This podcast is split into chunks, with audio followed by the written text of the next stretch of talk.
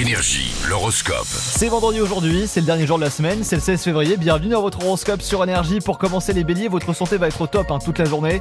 Les taureaux, si vous êtes en couple, les disputes seront enfin finies. Il était temps.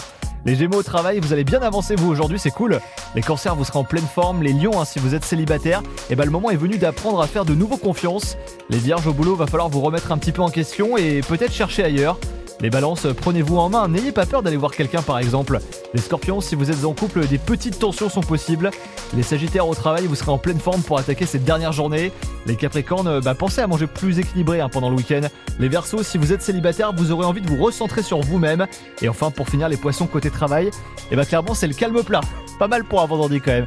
Je vous mets comme d'hab l'intégralité de votre horoscope, signe par signe, sur l'appli énergie.